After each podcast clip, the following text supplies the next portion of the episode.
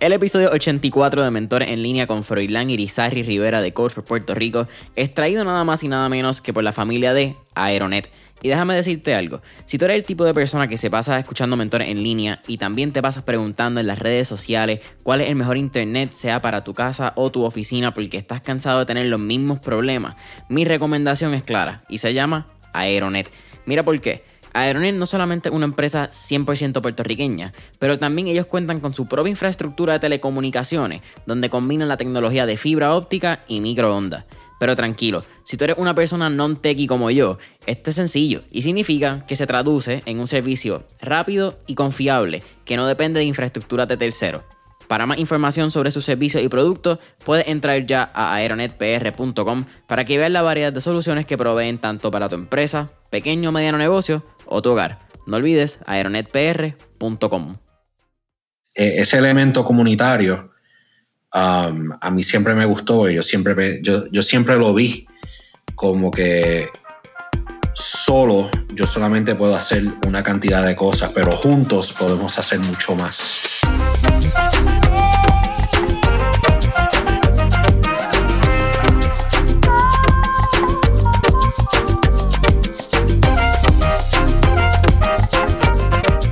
¿Qué es la que hay familia? Mi nombre es Jason Ramos y bienvenido a Mentores en línea, un podcast donde hablamos con los empresarios e influencers responsables por las marcas más destacadas, para que así conozcas quiénes son tus mentores en línea. En el episodio de hoy me acompaña Froilán Irizarry, quien es desarrollador de software, organizador comunitario y el actual director de Code for Puerto Rico, un grupo de ciudadanos que colaboran para trabajar temas de carácter cívico mediante la implementación de tecnología. Froilán, bienvenido a Mentor en Línea, que es la que hay. Bueno, todo bien, gracias por estar aquí y saludos a todo el mundo que está escuchando este episodio. Estuvimos hablando ahí en el pre-podcast session, hablamos un poco de Code for Puerto Rico y lo que han hecho recientemente, pero algo que no hablamos es Washington, D.C. Yo creo que Washington, D.C., sin duda alguna, es una de las ciudades que más ha salido en el podcast. Y tú te encuentras actualmente allí. Yep. Sí, así es. Llevo aquí como unos cuatro años.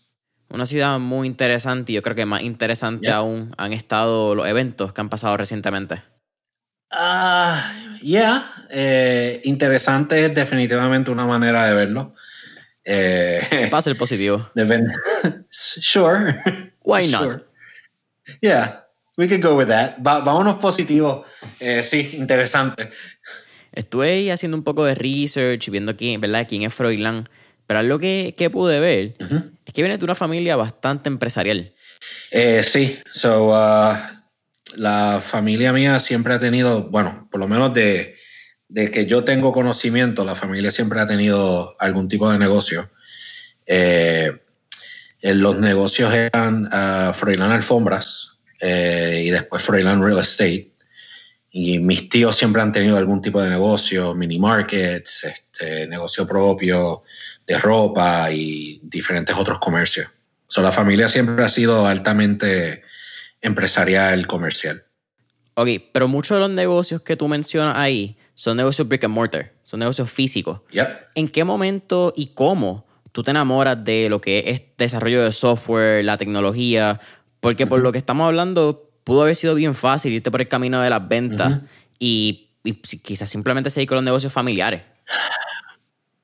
Sí, so, yo, me, yo entro a tecnología por dos películas. la primera es War Games.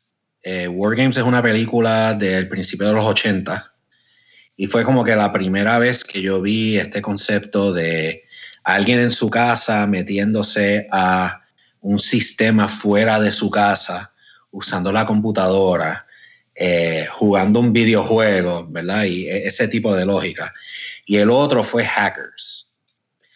Y Hackers fue la que me voló la cabeza, ¿verdad? Hackers era, estamos hablando no, en entre 92 y 95. Eh, y era toda, fue cuando empezó todo este cyberpunk um, counterculture en Nueva York y en otras partes de Estados Unidos, grunge y pues eso a mí me atrajo bien brutal. Y para encima de todo eso, estamos hablando de un grupo de personas que hacían cosas como que mágicas con las computadoras. Y en ese momento yo decidí, yo quiero hacer eso. eso se ve, eso se ve cool y I want to hack the Gibson.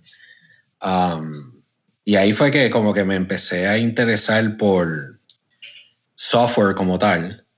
Eh, y con todo y eso, como quiera me quedé, o sea, yo empecé mi carrera como vendedor y como y manejando los negocios de mi familia. Yo no empecé como coder. Um, yo estudié ciencia de cómputo, pero me metí al negocio de la familia. Para después entonces transicioné a ser un software developer a tiempo completo. En el 2005 es que tú te conviertes en desarrollador de software profesional, ¿verdad? Como, sí, como, Así mismo es. Como en el 2005 fue que yo como que arranqué mi carrera en tecnología como tal. Estamos en el 2021, son 15, 16 años, depende de cuándo haya empezado.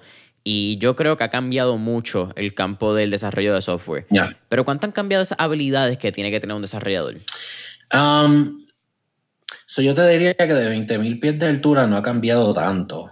Eh, la gente se tiene que acordar que una cosa es lo que uno ve como eh, lo cool, ¿verdad? Los Facebooks, los Google, este tipo de compañías Silicon Valley, aunque son inmensas, son la minoría. Eh, el, ecosistema de software es mucho más grande que eso. Hay más gente trabajando fuera de estas compañías en negocios pequeños, gobierno, consultorías. Um, así que el, el, rol de un developer no ha cambiado tantísimo eh, desde ese punto, de ese punto de vista, ¿verdad? Es una persona que se sienta con ciertos requerimientos y, implementa algo, busca, busca una solución. Y si estás trabajando en un equipo, pues tú tienes una persona que se encarga más de arquitectura, tú tienes otra persona que se encarga más de pruebas, tú tienes una persona que se encarga más de desarrollo. So, viéndolo desde ese punto de vista, no tanto. Cuando se viene a mirar la,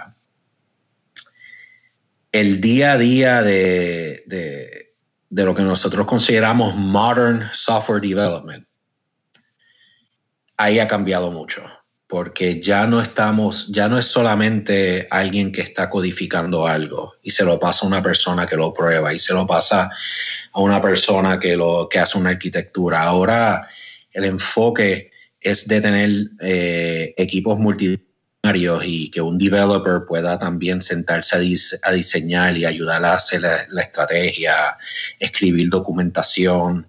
Eh, tiene, tiene como que un toque más humano, un enfoque más en cómo, cómo una persona lo va a utilizar eh, y cómo yo integro eso a mi desarrollo. Eh, se, ahora también se espera mucho más con, la excusa de DevSecOps y de, tener como que todos estos roles en un solo, una sola persona. Se espera mucho más del desarrollador ahora eh, de que cuando yo empecé, ¿verdad? Cuando yo empecé yo tiraba código y yo no sabía cómo eso llegaba al servidor. Yo no tenía acceso al servidor.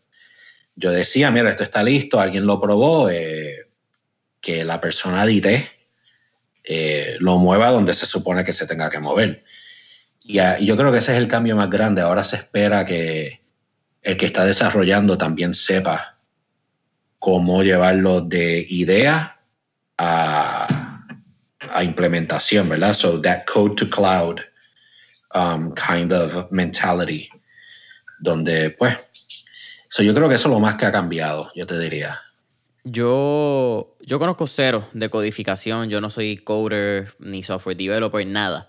Pero si lo comparo con un poco con el mundo que conozco, que es mercado digital, pienso que es bien loco porque hace 15 años, en el 2005, tú quizás tenías a alguien que te manejaba MySpace si eras como que super tech y súper avanzado. Si miramos el 2010 ya empieza como que Facebook, email marketing, puede ver quizás un poco de AdSense, pero todavía estaba como que medio especializado, quizás cada su esquina. Ahora en el 2021, yo creo que ahora tú tienes una plaza de social media marketing, es, tienes que saberlo hacer todo, de que todo. Desde creación de contenido hasta Facebook Ads y supone que sepas también analítica y eso está bien al garete, honestamente. Porque lo hace medio complicado no solamente para la persona, pero también uno se siente hasta underpaid porque cada uno de esto es una, una destreza que tú tienes que aprender. Sí. Sí, yo creo que el, error más grande que hacen, So, mira, para hablar completamente claro, ahora mismo no hay una industria que sea solamente mercadeo, que sea solamente manufactura. Everything's a software company.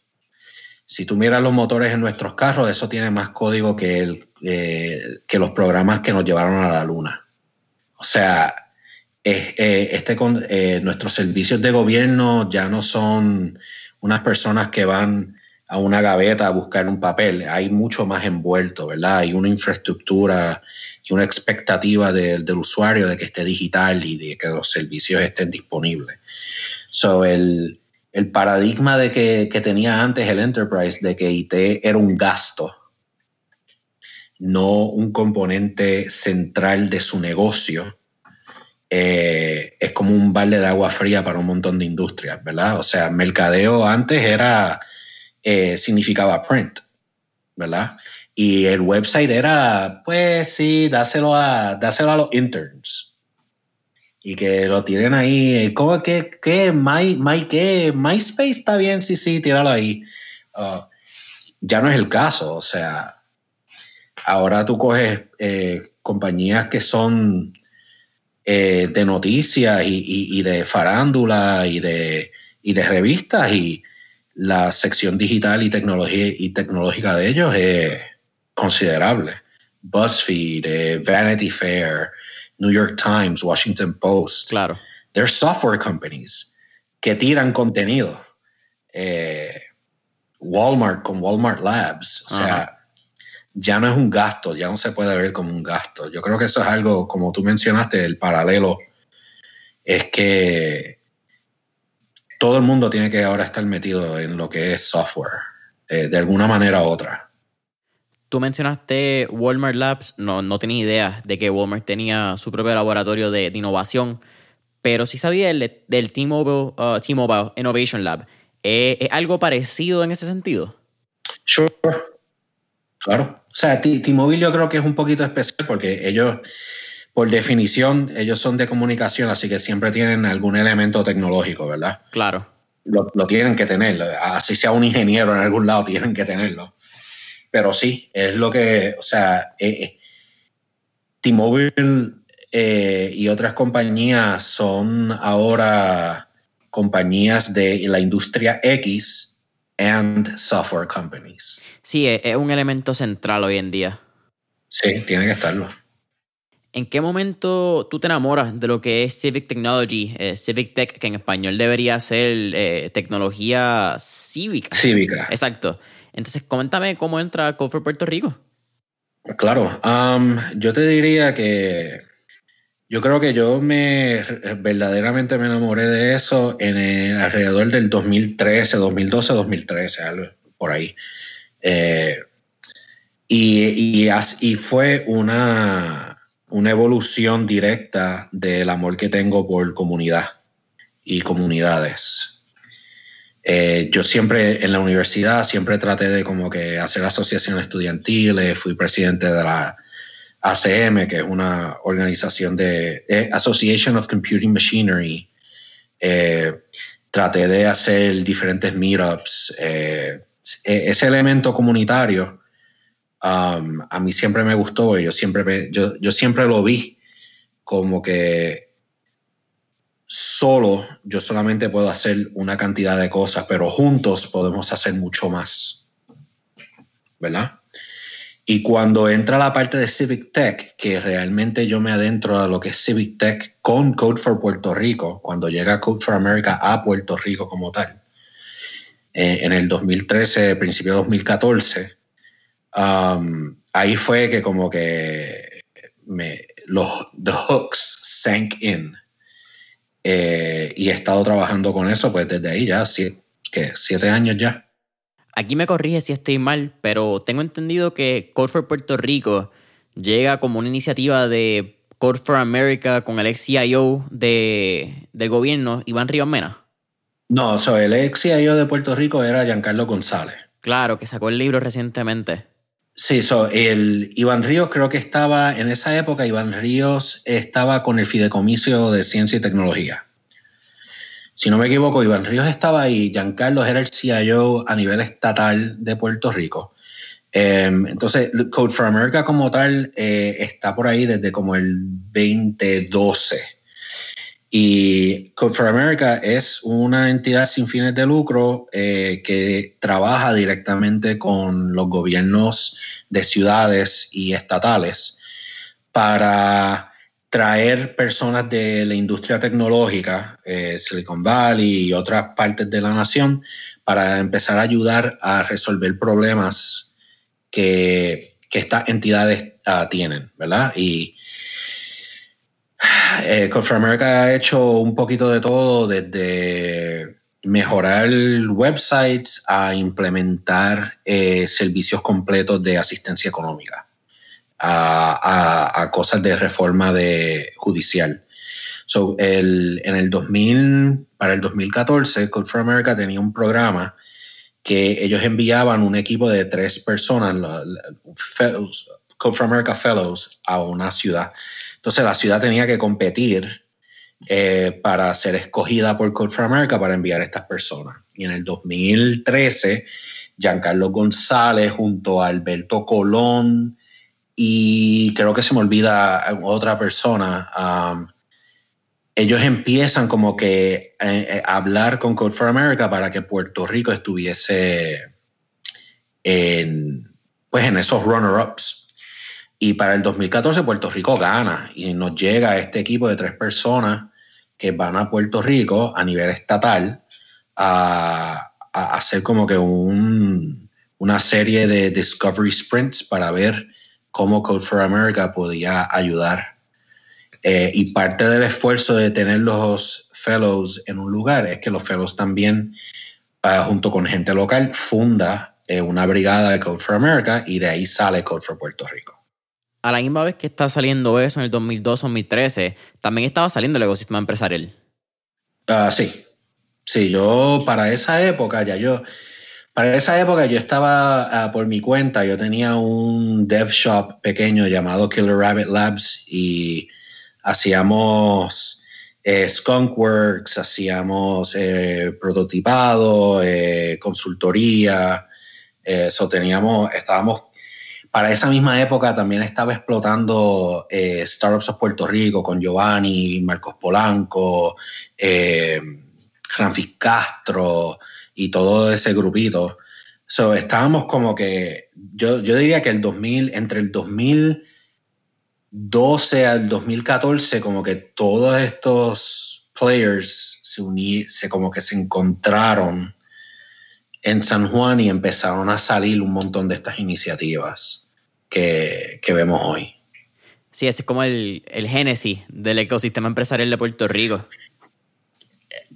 Por lo menos de la manera en que lo conocemos hoy, yo diría que sí, ¿verdad? Porque obviamente estaba siempre, siempre ha estado el lado de enterprise, ¿verdad? Con el IT Cluster y, compañías como Softeq y Rock Solid que llevan, o sea, desde siempre por ahí. Pero esta, este, este grupo de, rufianes, de startups y, de este tipo de pensar de que let's just do it, eh, sale de ahí. Y qué cool que tú mencionas Rock Solid, este tipo de compañías de desarrollo tecnológico, porque también es bien importante mencionar a un, key player del ecosistema, que es Grupo Guayacán, que creo que llevan 22 años apoyando a, pequeños y medianos empresarios, pero eso mismo. Eran enfocados, y tú creo que todavía lo son, en Small Medium Enterprises. Ahí es donde realmente se encuentra entonces, que es lo que estamos hablando, este ecosistema de startup, de tecnología, que también entra en las aceleradoras, como para la eventualmente. Sí, yo, yo creo, yo diría que sí. 2012, eh, 2013 fue cuando empieza a explotar de verdad. Cuando hablamos de, de Code for Puerto Rico en el 2014, ¿cómo empezó? ¿Quiénes fueron ese primer grupo de, desarrolladores que se juntaron? ¿Cuál fue la primera iniciativa? Y hablamos un poco más, yo creo, de todo lo que han sido los pasados seis años y vamos a darle. Sí, so Code for Puerto Rico lo, lo empieza eh, Imanol Iñaki, eh, Stephanie Kruger y Alberto Colón. Ese es como que el, primer equipo de Code for Puerto Rico y ellos fundan lo que es Code for Puerto Rico con los fellows, ¿verdad? Eh, entonces, cuando Code for Puerto Rico arranca, um, en esos momentos yo es que conozco a Imanol, conozco a Alberto, conozco a Stephanie, conozco a todos ellos. Y yo, después que ellos lo fundan, yo me uno a ese equipo central, eh, pues para empezar como que ayudar a, construirlo. So, aunque estoy desde el principio, yo no fundo Code for Puerto Rico y no soy parte del founding team tampoco. Eh, entonces, eh, las primeras iniciativas era whatever. No teníamos nada, era algo totalmente nuevo en la isla, no sabíamos cómo hacer esto, o sea, los lanzamos porque era como que veíamos que las diferentes comunidades de tech y de startups estaban creando, veíamos quizás el potencial de, de, que todas estas personas se están hablando. Hay startup weekends, hay bar camps, hay todo esto está sucediendo y dijimos como que, mano, let's just do this thing y vamos a enfocarnos en Civic Tech y tratar de ayudar a nuestras comunidades. Son las primeras iniciativas eran, yo creo que bien sencillas y hasta, y hasta silly, ¿verdad? Porque estábamos probando el agua, estábamos tratando de atraer gente porque mucha gente no sabía lo que era tecnología cívica, era como que, what is that? Eh, y como que Code for Puerto Rico, what do you mean? gente pensaba que nosotros dábamos clases de codificación, entonces nos, llegaba gente, ah, tú me vas a enseñar a hacer una página de internet. Otras personas pensaban que éramos una consultoría y llegaban como que, pues mira, yo tengo este problema, este, me dicen que esto es de gratis, y es como que, ¿what? Eso eh, era, era como que ese intento de tratar de atraer gente y de que se fueran acostumbrando. Después de esos como que primeros dos o tres meses, la una iniciativa fuerte fue un crime map. Eh, y nuestro enfoque siempre fue eh, trabajar mucho con data. Um, porque al final del día tú puedes hacer un montón de páginas de internet y pueden ser bien bonitas y hasta útiles, ¿verdad? Pero si tú no tienes, cuando estás tratando de trabajar con eh, ese elemento cívico y de tratar de ayudar a la comunidad, tú necesitas data. Sí, es clave. La gente tiene que ver eh, la data y con esa data es que toman decisiones. Um, y, estar informado es una parte crucial de cualquier eh, de cualquier problema cívico que estás tratando de resolver. Así que el, Crime Map fue algo que, que, empezamos a hacer. Fue un grupo pequeño, estaba Andrés Colón, estaba David Acevedo, estaba Alberto Colón, había como que un grupito que dijeron como que dale, yo, nosotros vamos a atacar esto. Y empezamos a trabajar con data vieja de policía. Eh, más o menos en esa época también estaba saliendo eh, data.pr.gov como ese Open Data Portal, ¿verdad? Um, empezamos a trabajar con esa data. esa fue una iniciativa la otra, teníamos otra iniciativa eh, que era, le decíamos el Blight Map. Y era, eh, queríamos hacer un mapa y un, una especie de inventario con todas las parcelas y los edificios que estuviesen abandonados en el área de San Juan. Como que hacer un mapa y decir para que el municipio de San Juan entonces supiera dónde estaban todo esto. Porque el problema es que nosotros nos quejamos de que, ah, eh, esto está brutal, mira qué feo se ve esto, pero si el gobierno no sabe que está ahí, por las razones que sean, pues no pueden actuar, ¿verdad? So, ese fue como que un intento que hicimos eh, con el municipio de San Juan a ver si podíamos tratar de, hacer una colaboración junta. Um, eso, fue, eso fue lo otro. Eh, entonces, ¿qué, otra? Hicimos, eh, tuvimos, tuvimos el apoyo del Senado de Puerto Rico en una ocasión para hacer un hackathon en el hemiciclo del Senado. Y de ahí salieron como que un par de proyectitos y, pero era, era, mucho así, era como que como que esos primeros growing pains de we don't know what we're doing, but we know we want to get here. Claro. Eh, era mucho proyectito así hasta como el 20, ya para el 2015, eh, mi vida se puso un poco, un poco complicada y yo me alejo un poco eh, de la brigada. Y para el 2016 Eh, pues, mano, la, o sea, life happens. Muchas personas se tuvieron como que alejar y ahí como que la brigada cae y está practically, practically non-existent hasta el 2020, enero 2020, que yo dije como que, ok, let's do this again.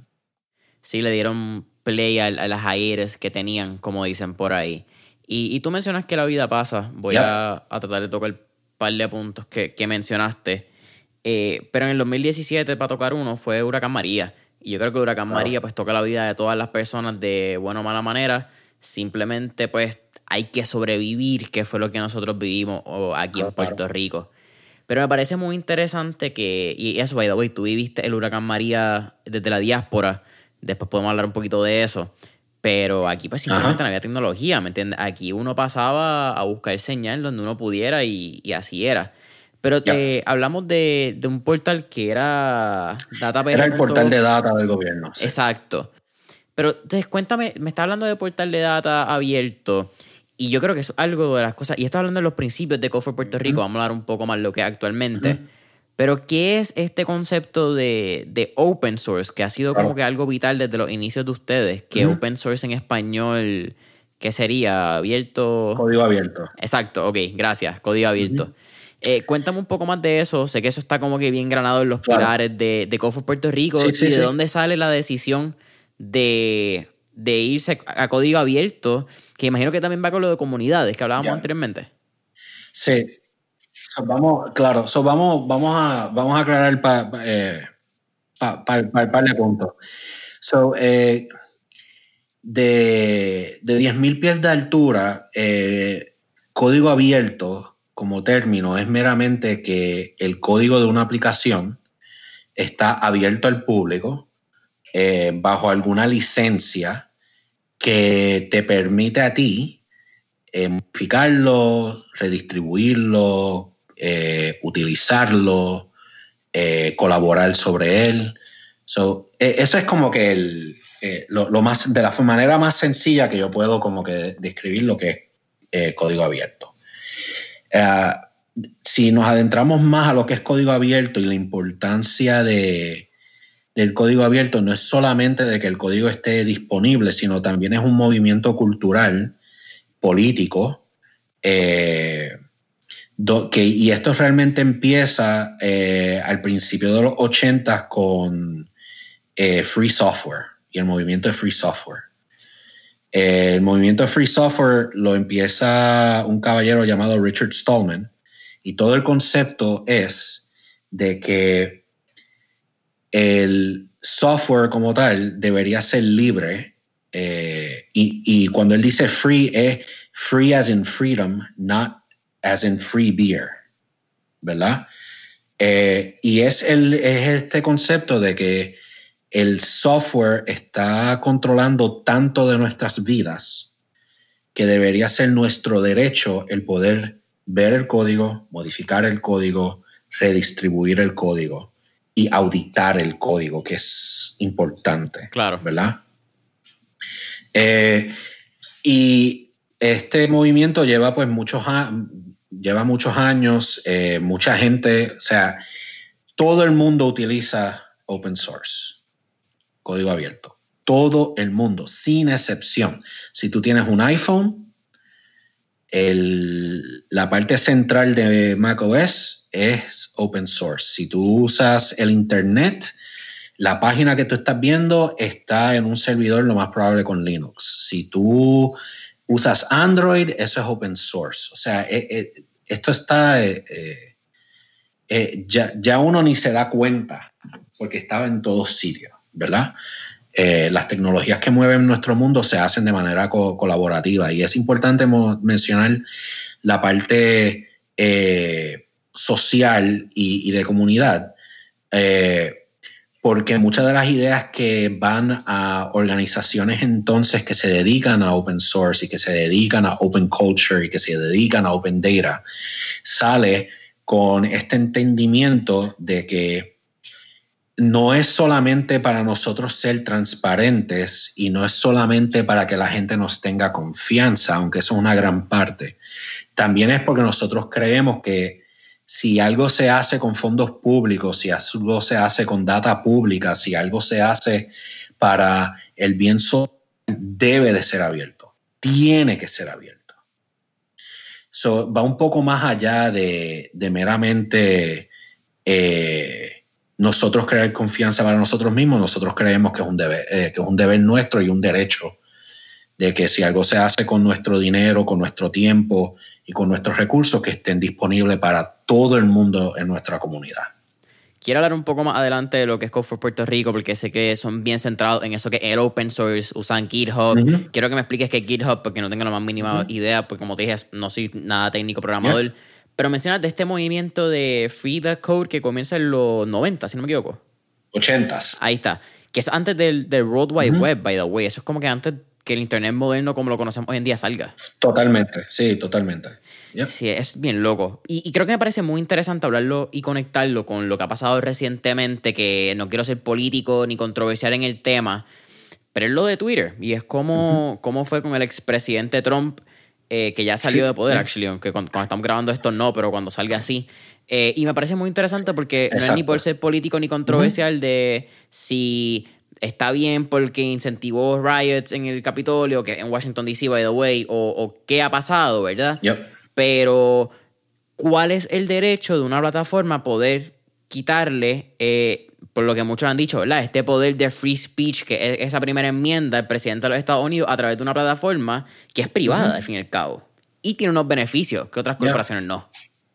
yo, yo creo que el, sin ser sin ser controversial, como tú dices, y sin, y sin adjudicarle mérito o razón a cualquier espectro político. Yo creo que todo el mundo puede estar de acuerdo en que si nosotros pagamos impuestos y nosotros somos parte de una sociedad y este gobierno nosotros lo llamamos nuestro, pues mira, lo que se haga en ese ámbito debe de ser nuestro y debe ser para el, bien, para el beneficio y la mejoría de nuestra sociedad. Yo creo que eso es algo, espero yo que sea algo no controversial y que todo el mundo estemos de acuerdo con, con eso. Eso no significa que no se pueda hacer dinero, que, que las personas no se, no se le debe de renumerar por el trabajo que hagan. Exacto. Eh, absolutamente, si alguien hace algo y puede hacer dinero, o sea, a mí me gusta comer, a mí me gusta tener mi casa y me gusta comprarme mis cosas. O sea, ese no es el punto. El punto es que eh, lo que es Code for Puerto Rico y organizaciones similares eh, nosotros siempre partimos de ahí, por eso siempre hacemos el trabajo eh, de manera abierta, ¿verdad? Y de manera pública. Eh, y lo, podemos ver en los proyectos que decidimos coger, lo podemos ver en cómo nos comunicamos, lo podemos ver en las plataformas que escogemos para hacer pública esta información también. mencionaste GitHub, por ejemplo. Um, full disclosure, yo soy empleado de GitHub.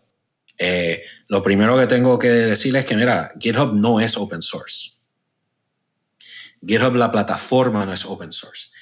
Lo que pasa con GitHub es que llega en un momento en la historia donde no había una plataforma similar eh, que fuese, eh, que, que, cogiera esta popularidad. Había plataformas como SourceForge y había otras plataformas, Google Code, eh, que, que, en esencia hacían lo mismo que GitHub, pero por la razón que sea, la popularidad de GitHub explota y es donde ahora mismo se encuentra la mayor parte del software de código abierto, eh, es en GitHub, pero las mismas prácticas se pueden hacer, por ejemplo, en GitLab, que es una versión open source similar a GitHub, donde hay muchísimos proyectos también de código abierto So, el, o sea, el, la, para nosotros en Code for Puerto Rico la plataforma es irrelevante, ¿verdad? A mí no me importa que las cosas estén en GitHub, a mí no me importa que estén en GitLab o en cualquier otro sitio. A mí lo que me importa es que la iniciativa que sea y donde sea que viva, que sea accesible al público, que sea código abierto, que se pueda auditar y que sea inclusivo para todo el que quiera trabajarla. Aunque había visto GitHub varias veces antes de, esta entrevista, te miento si no te digo que la primera vez que entré a GitHub fue haciendo el research para esta entrevista y creo que fue que vi tu, tu perfil. Exacto, el perfil de, de GitHub que me pareció interesantísimo. Pero para los que no somos técnicos y, nosotros los no, los no techies, porque me tengo que incluir en esta conversación, ¿cómo funciona GitHub a nivel de por qué es beneficioso hacer proyectos open source y cómo funciona la plataforma si nunca la has usado? las plataformas de plataformas como GitHub, como GitLab, como Bitbucket, um, en esencia son plataformas de colaboración eh, que corren sobre tecnología que ayuda a versionar eh, código. ¿Verdad? Si, si, lo, si lo fuésemos a comparar, si tú abres Google Docs, por ejemplo, y tú empiezas a escribir y me envías ese link a mí, yo puedo entrar al Google Doc también y te veo a ti escribiendo y tú ves la burbujita mía como que Anonymous Bobcat o whatever, está en este documento también. Pues GitHub y estas plataformas dan una, una funcionalidad similar en que puedes colaborar de, de una manera cuasi tiempo real. Pero también en ese mismo Google Docs, si tú vas y dices, quiero ver la historia del documento, te enseña todos los cambios que las personas han hecho. ¿verdad? So, estas plataformas funcionan igual. Tú puedes ver todos los cambios, todas las iteraciones, toda la conversación del por qué se llegó a un estado para un para software, ¿verdad? Y no solamente software, para cualquier tipo de archivo. Eh, hay muchísima documentación que se hace en GitHub, por ejemplo. Hay mucha documentación que se hace ahí que se mantiene de forma pública. Y eso es lo que las plataformas hacen al final del día. Ahora sí, cuenta, cuenta un poquito más de lo que fue darle play al proyecto de Core for Puerto Rico en el 2020. Y, vaya qué año, porque, mano, algo que ustedes sí sabían era que era año eleccionario y podemos hablar un poco de lo que fue para votar, pero ustedes no sabían ni de pandemia, ni de terremoto, eh, la tormenta Isaías que afectó el oeste de Puerto Rico. So, fue un, un sendo año para abrirlo otra vez.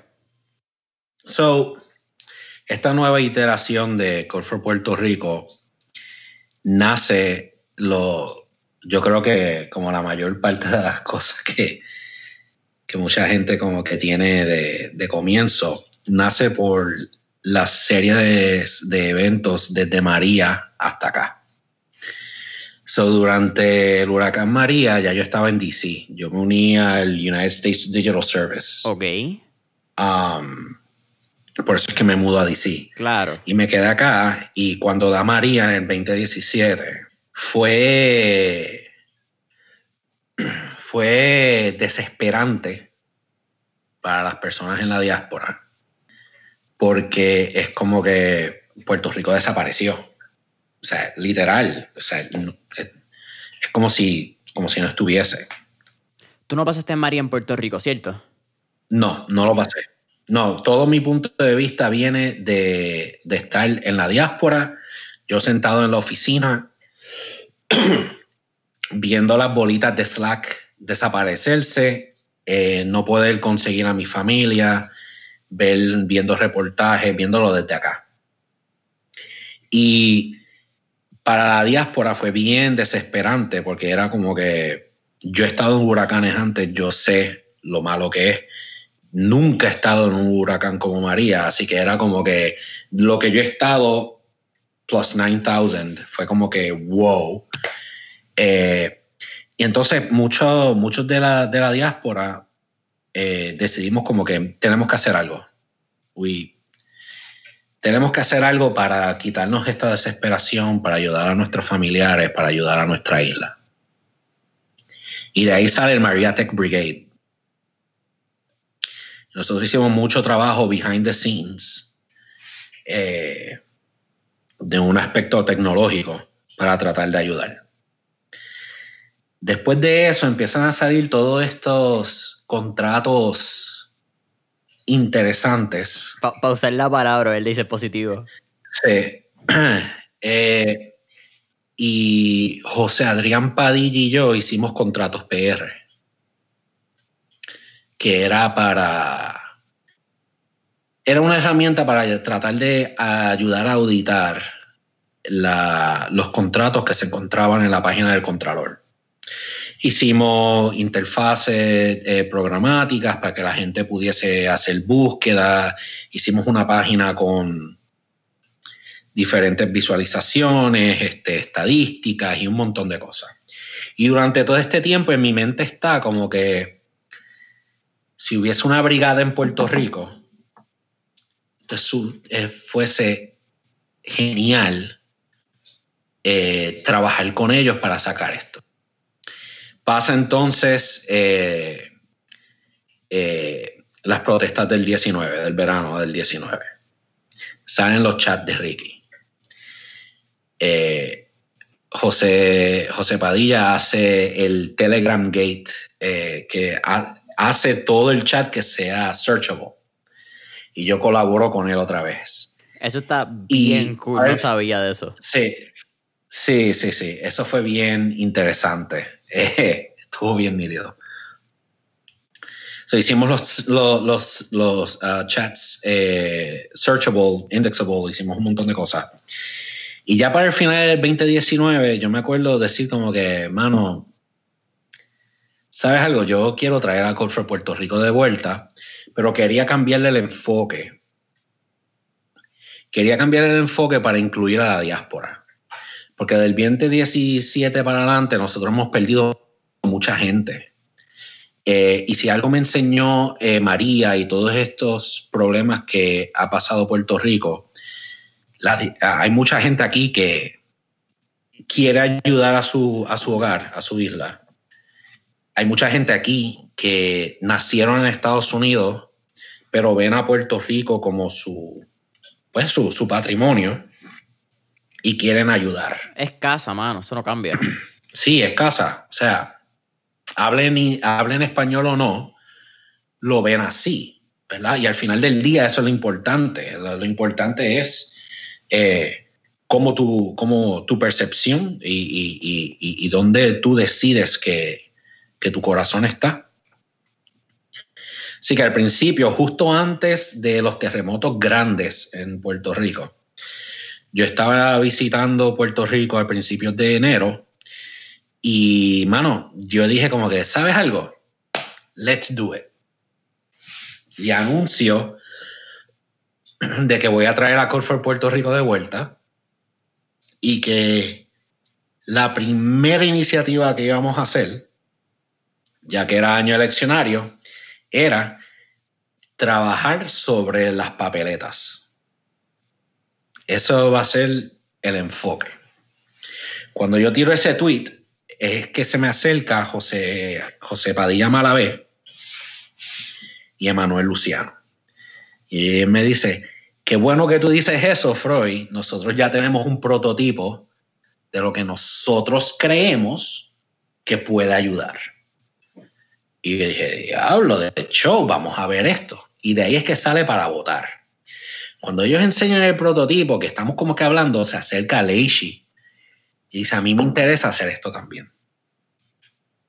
Y ahí es que ese convete se, se forma eh, para hacer lo que es para votar eh, sale de ese inicio de, de, pues, de la preocupación de que año eleccionario tras año eleccionario siempre se escucha lo mismo de la gente. Yo no quiero votar íntegro, pero yo no entiendo cómo votar bien. Así que voto íntegro para que mi voto cuente. ¿Verdad? Eh, y ese era el problema fundamental que queríamos trabajar, al igual que queríamos hacer la práctica del voto y la información de cómo votar más accesible. Y estamos hablando accesible de personas videntes, no videntes, eh, o sea, todo el mundo, porque el problema de esto es, igual que cualquier esfuerzo cívico, si tú estás haciendo esto para todo el mundo, tú tienes que incluir a todo el mundo. Si esto no es uno sí, uno no es a todo o nada. Exacto, tú tienes que incluir a todo el mundo. Así que mucho esfuerzo y esto, y esto ¿verdad? Le, me, quito el sombrero a, a, Leishi y, al equipo. O sea, ellos dedicaron mucho tiempo al entender usabilidad, eh, todo eso. Mira, para contarte un poco más de mi experiencia utilizando para votar Froilán. Eh, primero que nada, creo que fue súper cool ver la cantidad de personas que lo compartieron en redes sociales. Pero yo lo usé porque estas eran mis primeras elecciones. Nunca había pasado por el proceso. Oh, wow. Ok, ok, ok. Sí, mano, bien interesante. Y quizás no me acordaba del proceso, me acuerdo un poco más de lo que es la experiencia de que iba con mi abuelo a. Él entraba a la urna, me llevaba con él, yo marcaba donde me dijera y nos íbamos para adelante. Pero ese recuerdo no es suficiente para yo poder meterme en confianza a una urna de elecciones y ver las papeletas, porque no una, eran tres, ¿me entiendes? Es la estatal, la municipal y. Eh, estatal, municipal, la legislativa. Exacto, legislativa. So, creo que ese tipo de experiencia, más con la usabilidad, que fue lo que tú dijiste cuando user friendly era para que todas las generaciones pudieran usarlo, es espectacular. Y no solamente eso, pero mano, tú estar en la fila, o esto fue mi caso, yo estando en la fila, ver cómo la gente de momento mencionaba, y no necesariamente jóvenes, también podían ser personas mayores que decían, oye, ¿cuál, era el website en la cual yo podía practicar mi voto? ¿Cómo, era que se llamaba? Entonces sale otro gritando, ¡eh, este! Oh, mano, fue, fue súper cool ver eso y, la dinámica, ¿me entiendes? El pueblo entendió y, fue un movimiento lo que crearon. Ya. Definitivamente fue algo como que bien especial para el equipo, el ver esas reacciones. Pero yo creo que, aún cool, eh, y es súper, a mí me inspira seguir haciendo esto. Yo creo que lo, lo que más a mí me inspira es la cantidad de organizaciones y de personas que se unieron a remar hacia la misma dirección. ¿Verdad? Proyecto 85, ACLU, eh, practicatuvoto.com, este, eh, ¿cómo era? El de Perre y Vota, algo así, o Inscríbete. Eh, o sea, hubieron una cantidad de organizaciones que yo creo que fue la primera vez que yo vi organizaciones decir, hey, vamos a hacerlo, vamos a trabajar juntos. Y eso no significaba que para votar dejó de existir y, este, eh, practica tu voto cambió toda su cosa. O sea, no, todavía están todas estas plataformas, pero decidimos de que esto no era competencia y empezamos a hablar mucho entre nosotros para que si alguien practicaba el voto en para votar o practicaba el voto en practica tu voto, que el resultado fuese el mismo. Que la manera en que tú interaccionabas con la papeleta fuera igual. Y yo creo que eso es algo que, la gente pues, debe de, entender, de que esto fue un, un esfuerzo comunitario de múltiples plataformas, de múltiples eh, iniciativas para ayudar a nuestras comunidades a entender cómo es su voto. Y eso es inspiracional, por lo menos para mí. Oh, 100% inspiracional. Y algo que me parece bien interesante de, eso que tú mencionas, particularmente la colaboración, Froilán, es que a nivel ya de cómo se difunde en redes sociales y en a mercadeo, cuando tú colaboras y tú tienes distintas personas, como lo es la ACLU, como fue Perrea y Vota o Perrea Inscríbete, no me acuerdo cuál fue la iniciativa, pero es que tú atacas distintos mercados, ¿verdad? Porque son distintas personas quienes le dan follow a, a esas páginas. Y eso es casi un cross-pollination que ayuda a difundir no solamente el mensaje, pero a hacerlo mucho más efectivo. Exacto.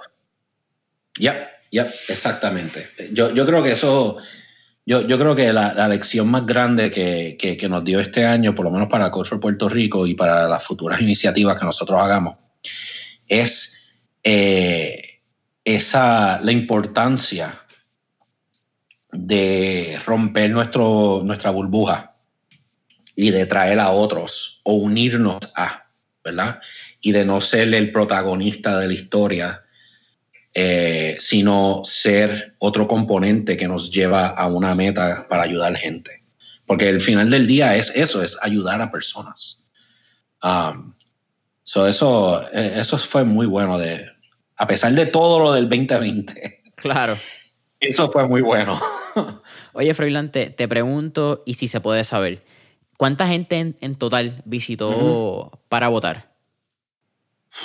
Eh, yo tengo entendido que en las...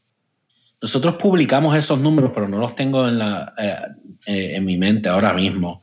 Creo que, comple creo que fueron papeletas completadas, o sea, el, que practicaron su voto de from start to finish sobre 400 mil. Algarete, son un montón. Sobre 400 mil, creo. Eh, que hayan visitado la página mucho más eh, y que bajaron su papeleta, porque eso era algo que hacía para votar. Tú practicabas en la papeleta en tu browser, pero tú después podías guardarla en un PDF. Eh, para entonces tú llevarte el PDF a votar y decir, ¿cómo fue que yo voté? Ah, mira, yo voté así, ¿verdad?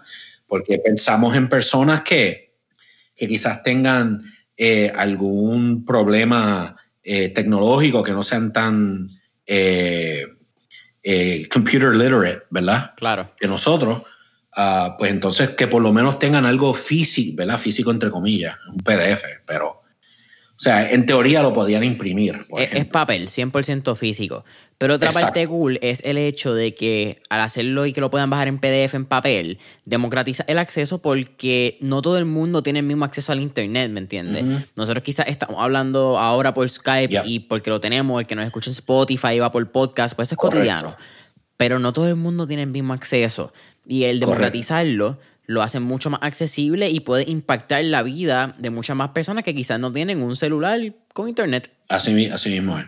So, creo que bajaron sobre 250 mil eh, PDFs de las papeletas. Wow. Y puede estar, puede, estar equivocado. Creo que los números están un poco más altos que eso, pero esos son los números que me acuerdo.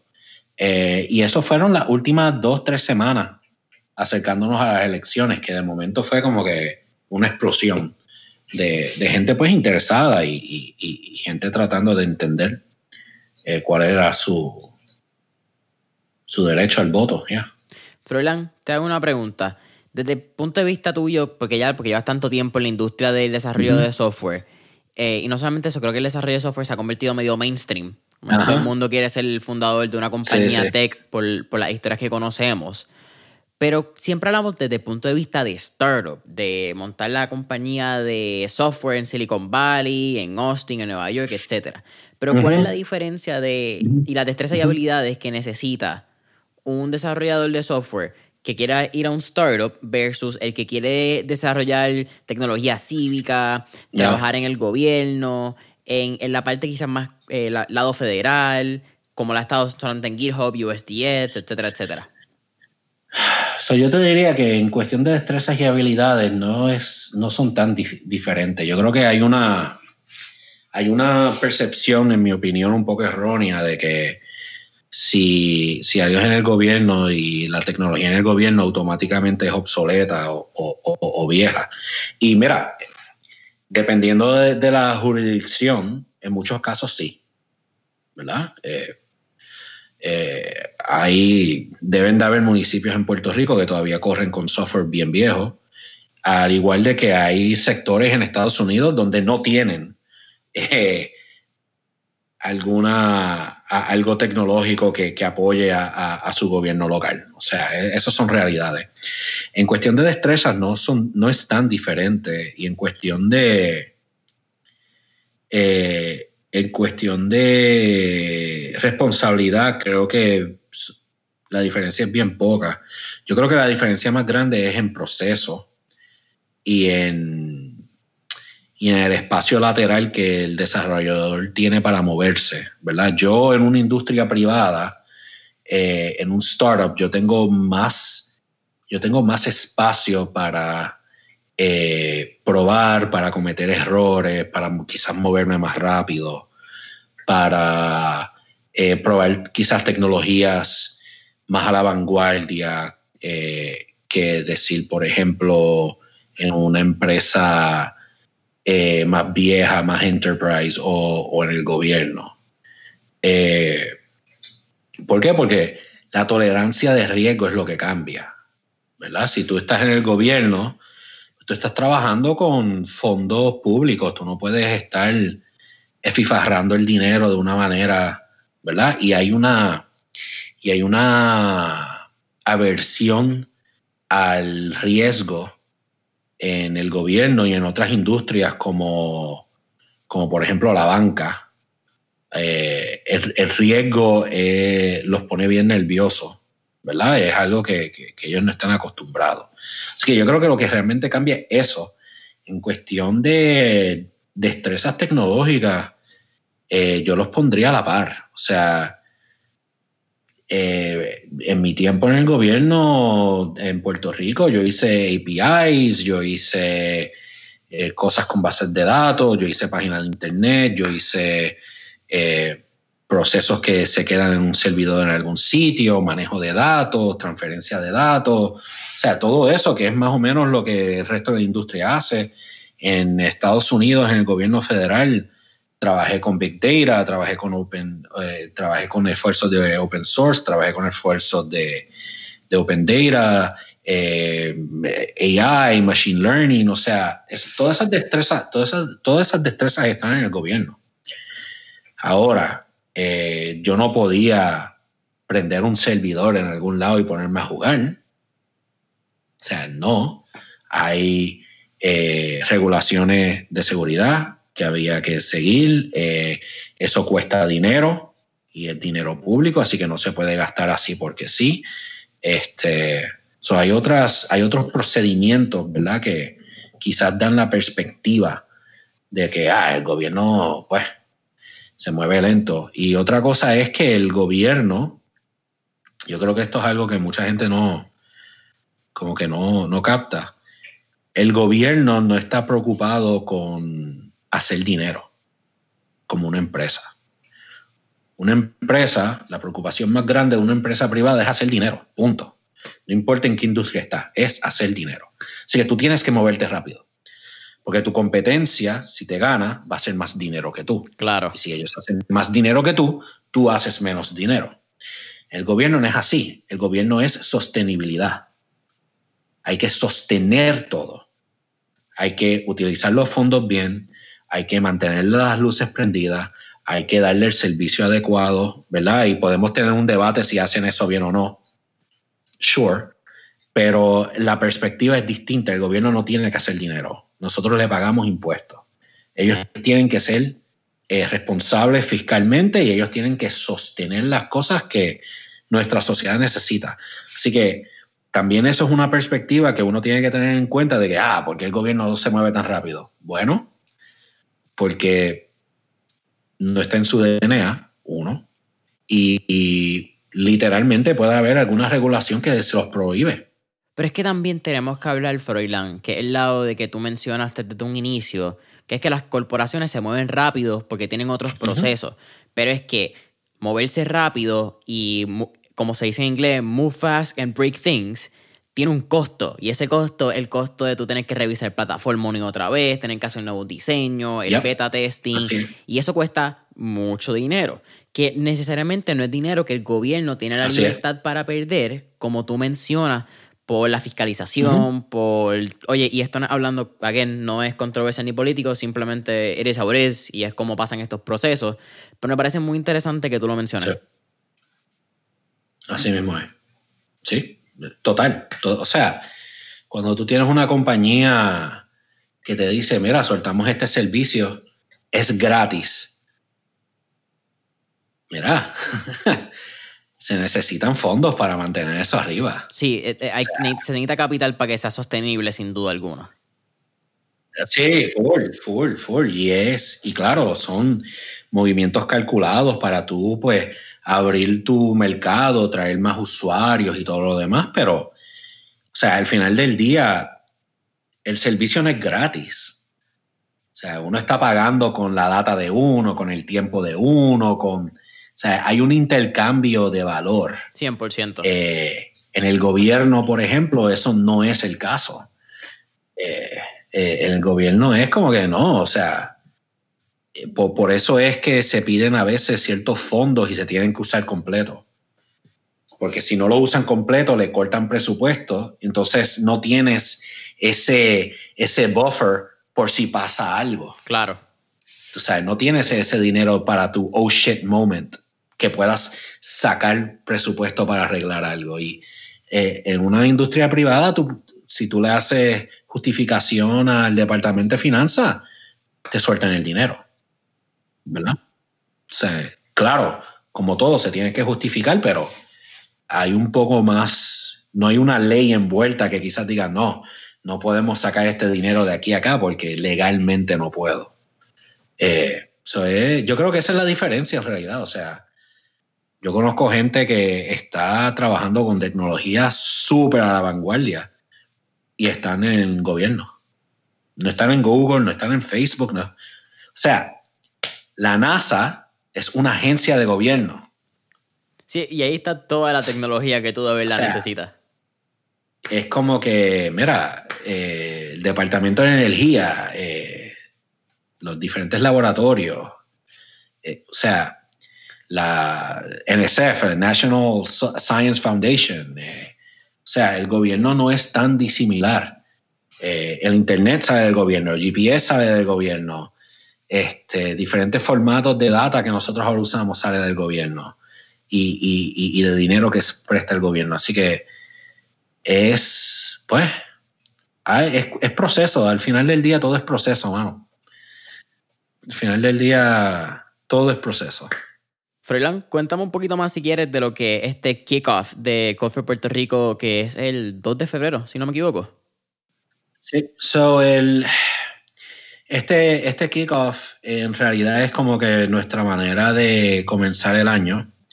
El 2020 nos dedicamos más a, eh, a, definir nuestros procesos, eh, a unirnos a Code for America como fiscal sponsor, a setear nuestros bylaws, a setear nuestros valores, nuestra misión, nuestra visión y, y, y manejar proyectos pequeños, bueno, no pequeños, pocos proyectos como para votar, contratos PR, suministros PR. Eh, trabajamos con el fideicomiso para contact tracing y, otras, y otras cositas, pero estábamos mucho como que en nuestro mundo. Este kickoff en realidad es ahora para abrirlo a la comunidad y empezar a crear comunidad otra vez. Así que vamos, en el kickoff lo que vamos a hacer es eh, hablar de eh, qué hicimos en el 2020, cuáles fueron los logros, cuáles fueron las enseñanzas, qué vamos a hacer en el 2021, cuáles van a ser los proyectos principales para Puerto Rico y en realidad abrirlo entonces a la comunidad para que también vengan a traernos proyectos comunitarios que ellos quieran trabajar con nuestra red eh, de personas interesadas. Eh, y vamos a estar hablando de todo eso, presentar el equipo nuevo de Corfo Puerto Rico, eh, e invitar partners, como que va a ser este hora y media, vamos a anunciar cuáles van a ser la, la cadencia de nuestras reuniones. So para eso es el 2 de febrero, como que let's do a fresh, a fresh start al año and uh, let's start building cool shit, tú sabes. Let's go. Boom. Yeah. Eh, el enlace va a estar disponible para el kickoff el 2 de febrero del 2021 en las notas de, del episodio, en la descripción, pueden checarlo abajo. Froilán, ya estamos llegando al final de Mentores en línea. Siempre al final hacemos cuatro preguntas, un poco más relax, fuera de negocio y todo. La primera, si pudiéramos montarnos en este trip Back to the Future y montarnos en ese DeLorean, ¿a qué época, década o periodo histórico te gustaría visitar y por qué? Diablo. Um, diablo, hay un montón. ahí, ahí, si, si tú supieras que yo pienso en esto a cada rato. Eh, yo creo que a mí me gustaría volver quizás a alrededor del 2010.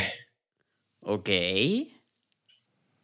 Alrededor del 2010 o al principio de los 2000. Porque en esa época es que empieza a realmente a fomentarse, mejor dicho, a definirse lo que es Civic Tech. Siempre hubo iniciativas comunitarias y siempre, pero bajo la definición de Civic Tech y Open Data y Eh, como que este digital transformation de gobierno empezó más o menos en esa época. Y a mí me encantaría volver para ese momento con lo que yo sé ahora. Y como que tratar de tener un impacto más grande. Um, eso estaría, eso estaría cool. Segunda pregunta. Tenemos un playlist en Spotify que se llama Mentores en línea, el playlist, donde tenemos todas las canciones que motivan y pompean a nuestros entrevistados. Así que, con eso dicho, ¿qué canción motiva o pompea a Froilán Irizarry Rivera antes de empezar una reunión de Corfo Puerto Rico, antes de darle publish a un proyecto en GitHub, etcétera? Diablo. Um, ahí. Mano, esto, esto va a sonar como que un cop-out pero depende del mood, mano.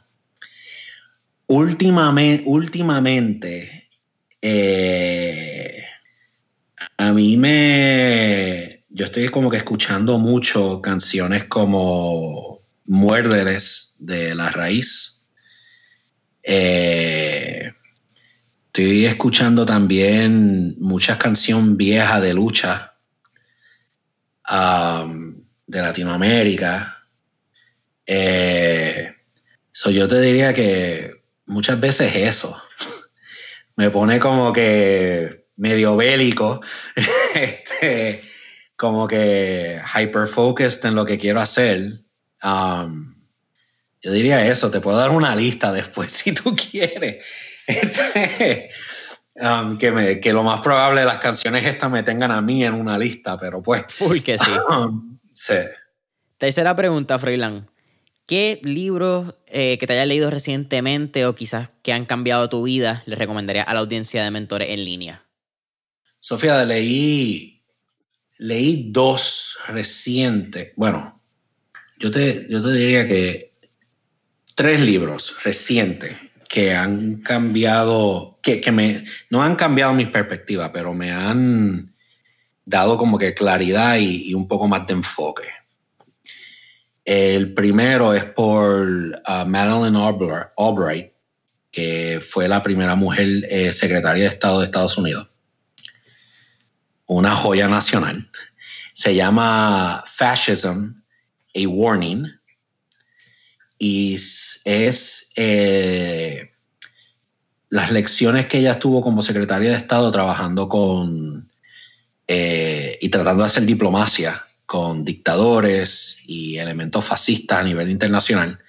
Y es su, su, su warning a nosotros de que esto puede pasar aquí.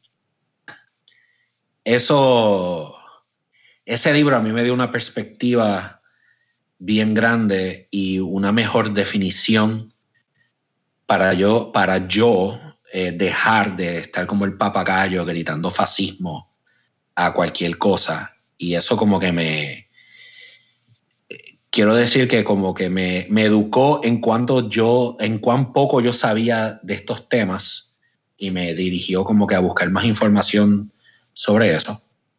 Que eso también pues va a la mano con mi enfoque que es Civic Tech, ¿verdad? De cómo nosotros fomentamos las cosas.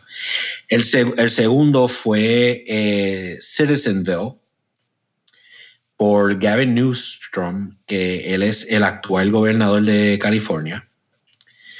Y es eh, un escrito de su parte de su tiempo en gobierno en California, de cómo nosotros mejorar los servicios de gobierno, um, siguiendo un formulario, siguiendo los ejemplos de Farmville, por ejemplo, y de otras, no solamente videojuegos, pero de otras estrategias digitales en, lo que es este nuevo, esta nueva realidad de social media y de, información eh, casi instantánea. Y el tercero, y te prometo que es el último, es uh, a Civic Tech, Civic Tech Practitioner's Guide. Eh, es escrito por esta persona magnífica llamada Sid Harrell. Ella ha estado en Government Tech y Civic Tech por muchos años y yo creo que es el libro que mejor define eh, lo que es estar en Civic Tech actualmente. Y cuando yo leí este libro fue como que esta persona eh, tiene la sabiduría de poder expresar lo que yo siento y lo que yo he visto durante todos estos años, que a mí me preguntaban y yo hacía como que, pues es como esto, pero no. Eh, ella, pone, ella pone todo este tema de una manera bien, bien, bien buena. Idiot proof. Eh, sí, full, full, full, full. es buenísimo el libro. esos son los tres que a mí como que recientemente me han hecho como que wow. Um, y que me han enfocado. Ahora sí, Froilán. Cuarta pregunta y te prometo que es la última. si tuviera una recomendación para esos jóvenes que nos escuchan, que quizás están pensando en emprender, están creando su primera compañía y es de tecnología, maybe están pensando en estudiar desarrollo de software y están pensando eventualmente solicitar a una agencia de gobierno como la por la NASA, quizás una compañía como Twitter, GitHub, Google, Amazon, etcétera. ¿Cuál sería esa recomendación o tip que le daría Froilán Irizarry Rivera? Hmm. Yo, yo lo que diría es, nadie hace las cosas solo o sola. Eh, nadie. Jobs, Musk, Zuckerberg, Gates, Warren Buffett, todos ellos tenían personas alrededor que los ayudaron mentores, eh, personas que le dieron la mano, personas que le dieron dinero. Eh, yo te diría, no, no te, no te aísles, busca ayuda, eh, habla con gente, porque los negocios y las iniciativas que más perduran se hacen en conjunto con otra gente. Um, creo que Richard Branson, no me acuerdo dónde escuché esto, eh, si tú ves el, en uno de los libros de Richard Branson, eh, ellos hacen un análisis de cuántas veces él se menciona a sí mismo que dice I, cuántas veces dice we. Y era como que I lo dijo dos veces y we lo dijo como que 32 veces, algo así. O sea, eh, busquen, busquen de su comunidad eh, no, no, están solos y no sientan que tienen que hacer las cosas solos o solas.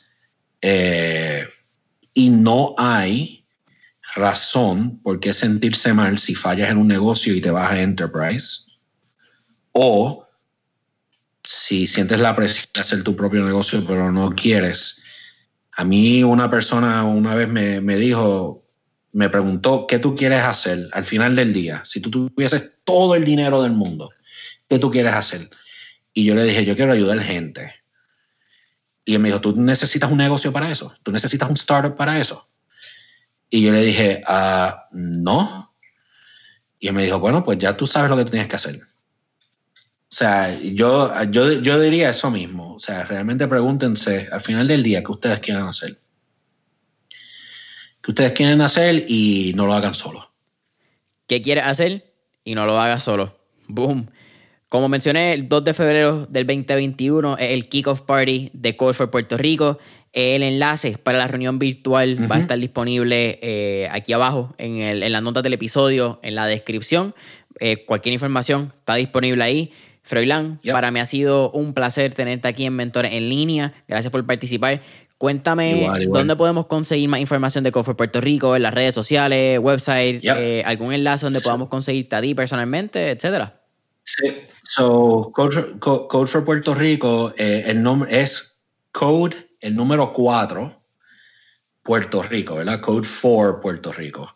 Um, lo pueden conseguir así Twitter, Facebook, Instagram, GitHub, LinkedIn. Esas son como que las plataformas donde estamos. Eh, por el tipo de trabajo que hacemos, pues obviamente eh, GitHub, ah, Twitter y LinkedIn son como que los más, donde, donde más estamos activos. Um, pero nos puedes conseguir en cualquiera de ellos. Eh, nos puedes conseguir también por email eh, nuestra página está abajo, la estamos rehaciendo ahora, so En algún momento callforpuertorico.org está, estará arriba otra vez. Eh, y también se pueden unir al Slack, que es chat.codeforpuertorico.org. Y ahí es donde estamos estableciendo la comunidad y, y haciendo anuncios y como que coordinando las diferentes iniciativas.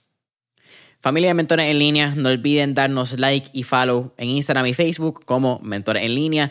Deja tus cinco estrellitas, tu comentario, review y subscribe en Apple Podcast. No olvides darnos follow en Spotify. Y hasta la próxima. Ferlan, para mí ha sido un placer. Gracias a ustedes. Chao.